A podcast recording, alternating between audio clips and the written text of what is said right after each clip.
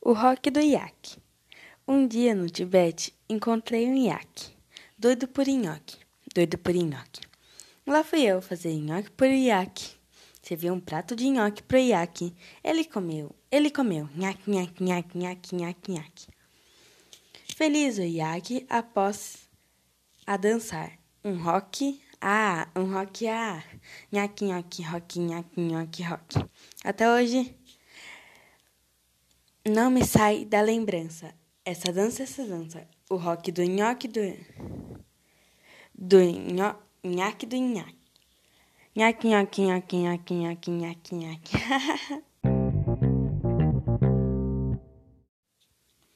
o guincho de Santo Amaro. Existe um guincho em Santo Amaro que é um guincho muito engraçado. Ele diz que sempre tem razão. Até pode ter. Não sei não. Chegou às sete horas. O guincho guinchou nove carros, porque estavam mal estacionados. Três bicicletas e um saco de feijão. Saco de feijão? Não, sei não. Às onze, ele guinchou o carro do secretário de trânsito.